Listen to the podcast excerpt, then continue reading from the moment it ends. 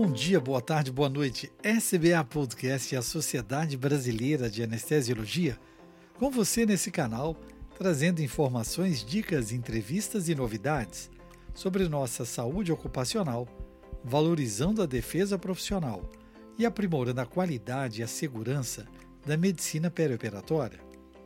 Eu sou Pablo Guzmán, médico anestesiologista e podcaster do Medicina do Conhecimento.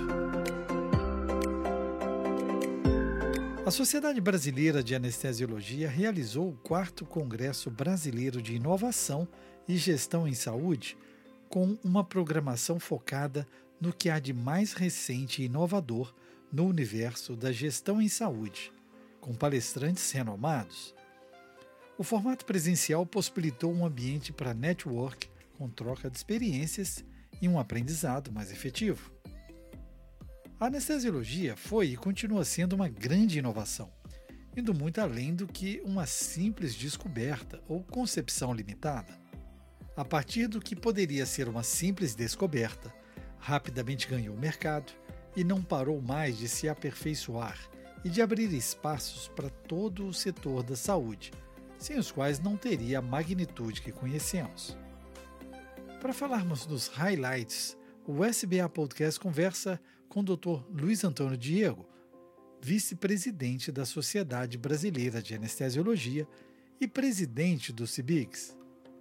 Seja bem-vindo, Dr. Diego, ao SBA Podcast. Dois dias intensos que reuniu assuntos palpitantes, palestrantes vibrantes e a oportunidade de uma conversa afiada para troca de experiências e aprendizado.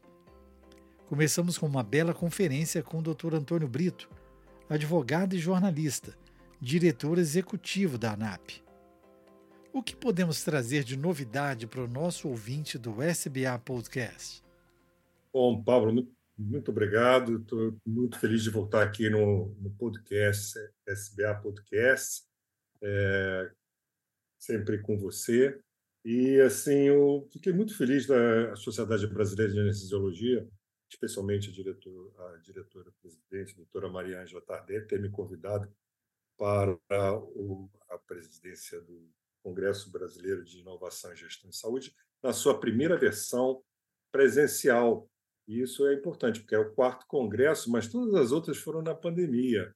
Então, foram praticamente é, sempre é, remotas, online, e esse daqui ficou presencial. E nós escolhemos a cidade de São Paulo, no Hotel Renascença, um bom hotel, para que nós pudéssemos eh, justamente convidar, ter mais facilidade de convidar pessoas e expoentes fora do campo da anestesia propriamente dita. Também da anestesia, claro, o congresso é um congresso de anestesia, mas ele é de, de saúde isso e de gestão. Então, teve gestores, teve outros profissionais. Isso foi uma coisa muito importante. Nós tivemos a presença de, inclusive, de outros é, profissionais é, de outras profissões, de outras especialidades, sociedade de oncologia, diversas é, personalidades que engrandeceram esse congresso. O doutor Antônio Brito é uma pessoa ilustre, ele é o diretor executivo da Associação Nacional de hospitais privados, uma grande sociedade que reúne os principais hospitais é, privados do, do Brasil. E, e, e, tem um conhecimento muito forte, porque eles também promovem o Observatório da Saúde anualmente, que mostram dados sobre o, o mercado de saúde. Então, é uma pessoa que, além de, de ser conhecer muito gestão, ele foi, Tony Brito é uma pessoa muito experiente, inclusive foi governador do Rio Grande do Sul, teve uma experiência parlamentar, ele conseguiu é, mostrar um panorama muito atual das, do mercado de saúde no Brasil. E eu não é, não foi infelizmente não foi um mercado muito otimista, né? É um, um mercado em que todos os players, todos os envolvidos, é, não estão satisfeitos, seja o paciente, em primeiro lugar, né, também não está satisfeito, tem dificuldades em todos os convênios, seguros, etc., mas também a, os médicos, os prestadores de serviço, as operadoras, os, os estabelecimentos assistenciais de saúde e, e todas as suas um, modelos, seus modelos, né? Então, assim, isso, isso, isso foi muito é, realístico para todos nós, mas, mas é, apontou que nós temos que, que estar nesse, nesse mercado com uma participação ativa. E isso ficou muito bom para nós, que nós promovemos esse, esse congresso justamente para discutir, porque ele mesmo disse, esse travamento que existe atualmente, ele só vai, vai destravar se nós conversarmos em algum momento e vai sair essa solução. E nós somos uma, uma parcela importante, muito importante da área médica, do setor de saúde, e estamos presentes nisso o tempo todo. Então, assim, esse abrimos com chave de ouro numa keynote importante no, no sábado, e isso tudo foi só o, uma amostra do que viria no, no, próximo, no próprio sábado e no domingo subsequente. Lidar com gestão é algo difícil. Gestão em saúde, um pouco mais complexo. E ficaria realmente muito sem sentido se não agregássemos a inovação, que é exatamente é, ensinar as pessoas a como usar melhor as suas ferramentas e trazer soluções para os problemas que aparecem no nosso dia a dia. Entre os assuntos que foram debatidos, quais nós poderíamos mostrar para os nossos ouvintes do SBA Podcast que deixaram realmente é, portas abertas para novas discussões daqui para frente? Na verdade, é, esse mentor, essa mentoria desse congresso, ela sempre veio pelo núcleo de gestão do trabalho do anestesiologista, e foi que é um núcleo da Sociedade Brasileira de Anestesiologia que discute esse, esses temas, vem discutindo, inclusive tivemos curso de formação de gestão, tivemos é, vários webinars, temos vários webinars discutindo gestão.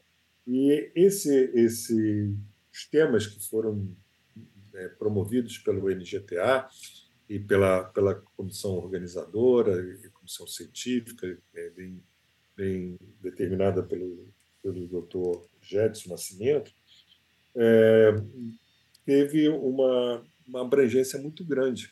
Nós falamos é, da, da, do, da saúde suplementar, falamos do, da inserção do cooperativismo, foi muito importante nisso. Falamos sobre gestão na formação do próprio médico, do anestesiologista, e assim os desafios que, que vêm sendo enfrentados com a M&A, quer dizer, essas fusões e aquisições no mercado, verticalização, isso tudo foi muito, muito transparente e discutido em mesas redondas, em painéis, em que se foi que faz com que nós, anestesiologistas, poder, possamos trocar, entender um pouquinho, às vezes, a, a, os problemas que, eu, que o gestor também tem desses estabelecimentos. E isso daí vai é, ser importante quando nós pensamos nos modelos de remuneração e na mudança dos modelos de remuneração. Nós estamos com modelos de remuneração, principalmente modelo baseado em valor, que hoje é muito falado, mas é que também é, é muito solicitado pelos gestores atualmente, pelo menos pelos grupos de e, e nos grupos que, de anestesiologia, de médicos que prestam serviços para esses estabelecimentos. Então, foi, foi muito profícuo e esse, essa, essa é, programação científica do quarto CEBIT. Nós falamos de inovação e muitas vezes nós podemos pensar que isso se concentra em grandes centros, principalmente nos mais populosos e com maiores investimentos. E sobre a preocupação da sociedade e as discussões transparentes sobre o médico do interior. é, foi discutido de uma forma muito produtiva como melhorar essa performance em centros mais distantes.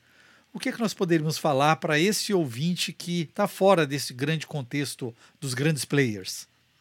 É muito bom, Pablo, isso aqui. Esse é um tema que nós escolhemos justamente porque o Brasil, não só médico do interior, mas muitas vezes da periferia, nós temos algumas é, distorções. Né? Os hospitais, nós temos muitos hospitais, talvez 50%, com menos de 50 leitos. Isso é uma dificuldade, né? é uma dificuldade para a gestão, principalmente. Hoje nós temos é, quantidade de, de também de hospitais com, com ressonância magnética, com várias, assim, um, um absurdo de falta de gestão e de, de coopera, cooperação né, entre o sistema de saúde. Isso aí é uma afeta o médico do interior, evidentemente.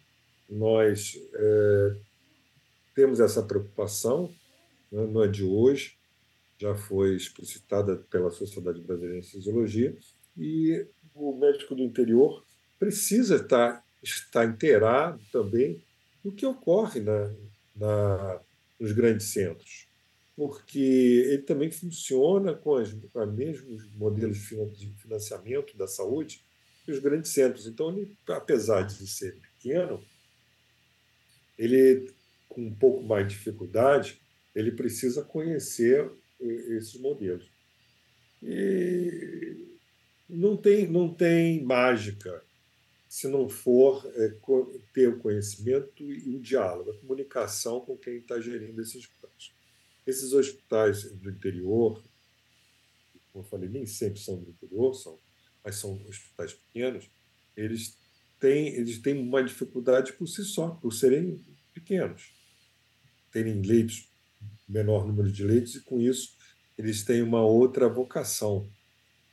E o anestesiologista, especialmente, fica, não fica é, com, com todas as ferramentas que são necessárias, e isso daí afeta, pode afetar a qualidade e a segurança do serviço prestado.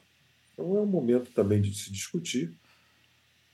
É, as soluções não são simples, né? aquela máxima que se repete: não existe solução simples para problemas complexos. Né? É, é meio clichê, mas é, é, verdade. Mas temos um momento de, de discussão e quem está no interior também chegar numa cidade que tem no São Paulo, né, num evento como esse e poder ouvir, é, ou pelo menos ouvir e ser ouvido, né? Porque isso é muito importante, né? Que às vezes as dores, é, quem está lá em cima ou quem tem precisa ouvir essas dores do, do, né, do interior, isso talvez seja o mais importante para podermos ter é, atitudes de gestão que possam vir a melhorar. Eu vejo esse papel da Sociedade Brasileira de Anestesiologia com a preocupação da descentralização e da é, estimular de forma muito ativa as regionais que realmente conhecem a realidade local, as suas sub-regiões. Né? E o senhor participou em, dentro de uma mesa, de uma atividade que levou em consideração a meritocracia na saúde. O que, que a gente pode falar disso? É, precisamos de inovação cada vez mais frequente ou temos que equilibrar com a tradição? É, isso daí foi, foi o nós falamos. A tradição, evidentemente, ela, ela tem uma base de valores, né? principalmente a questão ética. A Sociedade Brasileira de Anestesiologia tem, faz 75 anos e isso não é para qualquer é, é, organização que possa dizer que continua com essa pujança e, e o trabalho que tem com a quantidade de sócios cada vez maior que nós conseguimos. Então, a tradição ela, ela é uma indutora, mas não sobreviveria se não tivesse a inovação. Né? Porque tudo inovou, inovou. Então, assim, eu falo, eu brinco assim, às vezes os casamentos, né, Pablo, eles, eles, eles terminam porque é, as pessoas alguns anos depois, são diferentes. E, e se não houver uma comunicação, um diálogo, né, e um entendimento do que houve com, com, com um com outro, as coisas é, terminam. Não só qualquer tipo de casamento. Né? A sociedade é um, é um, é um tipo de casamento que, que nós, anestesiologistas, nos, nos propomos a estar juntos e a, em prol da, da anestesiologia, do, do, da, do, do bem-estar dos pacientes, de um serviço de qualidade e segurança. Então, assim, a inovação, ela, ela, a anestesia precisa, ela é, ela é induzida também por fatores externos, porque quando nós, a, a, quando eu comecei a minha, minha vida profissional, ainda existia a possibilidade de muitos anestésicos chegarem. Eu, eu, eu cheguei a fazer, eu não sou tão antigo assim, mas cheguei até no início pegar, vi como que anestesia com éter etílico, ainda existia o éter Então, assim, depois né, foi logo abandonado, mas na residência cheguei a treinar. E hoje, se você for ver a quantidade de, de fármacos, eles tá, então, tá bem, nós estamos bem providos. E a indústria mesmo, ela não procura, não faz pesquisa por novos fármacos. Foram poucos os fármacos. Chegamos a um, a um patamar de, de, inovação nos fármacos que, que nos dá muito conforto, né? com anestesia, seja anestesia venosa ou inalatória que tem. Hoje nós procuramos outras coisas. Inovação, por exemplo, sustentabilidade. Né? Falamos já em sustentabilidade na, na anestesiologia sobre os anestésicos. É, procuramos nos preocupamos com, com é, crédito de carbono, essas coisas que são necessárias. Então, a inovação ela é absolutamente indissociável. E a inovação, ela hoje é muito necessária nos, nos métodos de, de monitorização, diagnóstico, que nos dão a segurança e a qualidade da, dos fármacos que nós utilizamos e nas todas as, as atitudes que nós fazemos durante a anestesia, anestesia né, no, no nosso exercício profissional. Então, assim, eu diria que não tem como. Sem falar é, que a inovação dá também na gestão. Nós tivemos colegas, temos colegas que fazem softwares para melhor gestão do hospital, me, melhor gestão da remuneração. Isso são, é, é uma oportunidade que nós temos de, desenvolver cada vez mais na, na anestesiologia e a SBA está empenhada nisso. É, termos esses CBIGs é, um, é, uma demonstração de que nós é, temos um, uma real preocupação com a inovação. Eu acredito que uma das perguntas que as perguntas do milhão foi é, se valeria realmente a pena fazermos a acreditação dos nossos grupos de anestesia. O que é que nós podemos falar para os nossos ouvintes sobre isso? Da experiência dos que já fizeram e dos que desejam e dos que dizem que não é necessário. Olha, se a experiência que da, da, da acreditação, né? nós temos a anestesiologia, tem participado, fizemos um manual com a QGA sobre diretamente para departamento, serviços de anestesiologia já há muitos anos e ele foi atualizado recentemente, ano passado, e tem sido muito procurado. Nós temos mais de 50 serviços de anestesiologia já em processo acreditados ou processo de acreditação. É um processo voluntário, ele mostra é, padrões de excelência que precisam ser é, perseguidos e procurados, e, e o mais importante disso é a educação que esse processo traz. A acreditação ela não é um selo que se você compra e coloca na parede. Pode ser também, mas assim, é claro que Hoje você tem que demonstrar tudo que você faz, do que você é. Mas o principal, Pablo, é, é, é nós termos um conhecimento que pode melhorar a gestão do, do seu serviço. Cada um é, que está trabalhando para o bem comum dentro do estabelecimento de saúde. E, assim, na pergunta anterior, acabei não falando muito sobre a meritocracia, né, que você perguntou.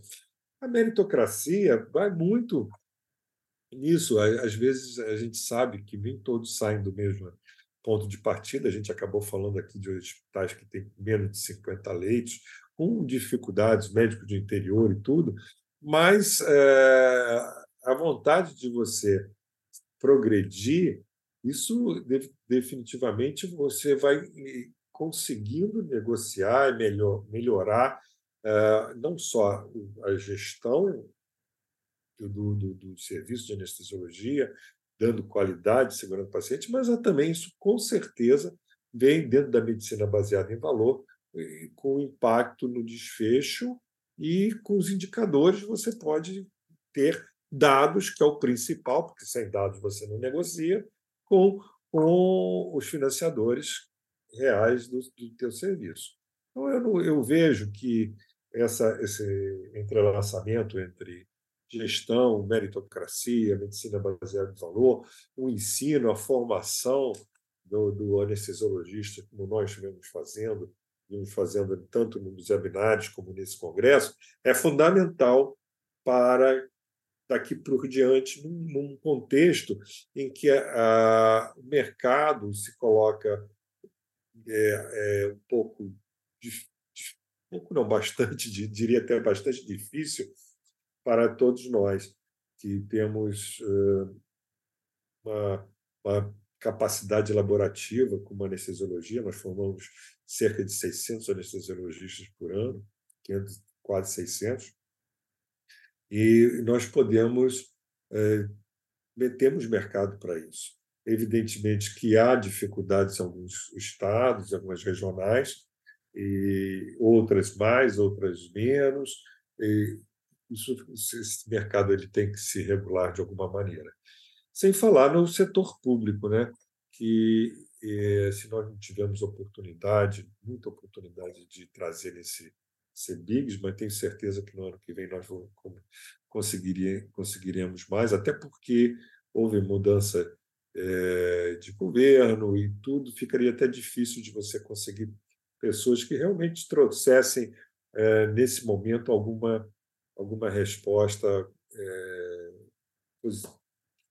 que fosse que contribuísse nesse, nesse momento. Então, mas temos, temos que ver esse lado, porque, afinal de contas, a grande maioria da população brasileira ela é, é servida pelo SUS, não é só pela saúde suplementar.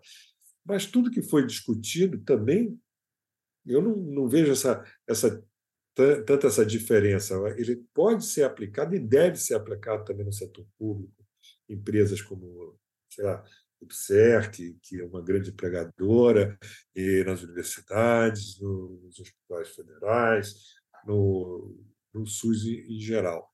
Então, isso é, isso é fundamental que nós estejamos é, conscientes do que pode ser, é, do que pode vir e o que podemos oferecer e, e discutir com todos esses profissionais interessados, gestores.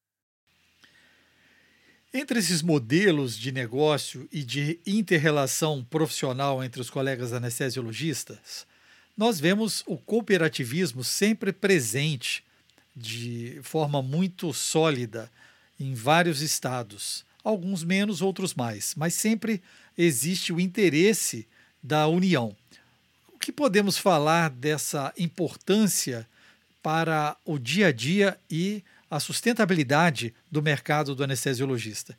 O Pablo, o, cooperativismo é, é, já é tradicional, a gente falando lá de tradição e inovação, é, já é tradicional na, na anestesiologia, nós temos a, as cooperativas, né, e temos a FEBRACAN, que é a federação, que, que nós temos muito orgulho de, de ter como parceiros no sentido de, de discussão desse tema, né, de gestão e no, no CEBIGS, eu, eu entendo que é um modelo muito, muito profícuo, que tem as suas peculiaridades, em cada setor, evidentemente, alguns estados, algumas regionais, você tem um pouco mais, é, um pouco menos do, da participação cooperativista, mas é um modelo muito interessante, é um modelo que ele permite que cada cooperado tenha a sua, a sua remuneração pelo seu trabalho e ele tem uma força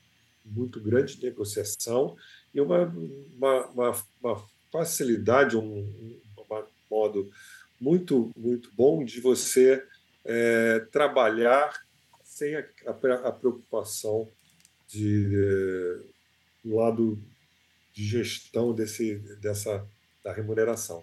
Então, você tem é, dentro da do cooperativismo é, essa facilidade. Então, é um modelo que muito grande, como você falou em alguns estados, até em alguns Estados Unidos, e que vale a pena. Dentro do cooperativismo, também se destacar que tem cooperativas que elas apenas fazem essa gestão de cooperação, né, de, de, de, de, de cobrança, de, de, de gestão do, dos honorários. Entretanto, tem muitas cooperativas que eh, elas realmente negociam e, e você trabalha, você tem o, o, a gestão da anestesiologia naquela, cidade, naquele estado mais, uh, mais abrangente. Então, são modelos, eu acredito, como falei, a Sociedade Brasileira de Anestesiologia ela é plural e atende a todos os, os tipos de de remuneração, de, de modelos de remuneração, de, de gestão. Isso é muito importante para esclarecer, viu, Pablo? No que não se entenda que nós temos assim de nenhuma, direcionamento para grupo, para setor público, para cooperativa. A cooperativa, como eu falei, é uma parceria muito grande que, que já existe entre a anestesiologia e esse tipo de modelo. E o que dizer para o colega anestesiologista que não participou deste quarto Congresso Brasileiro de Inovação e Gestão em Saúde? Quais as lições que ele pode é, se sentir é, estimulado para que ele possa participar do próximo evento presencial no ano que vem? Ô, Pablo, eu diria o seguinte: se você não está inserido, né, você está fora, você vai ser. Você vai deixar que outros governem, outros decidam por você.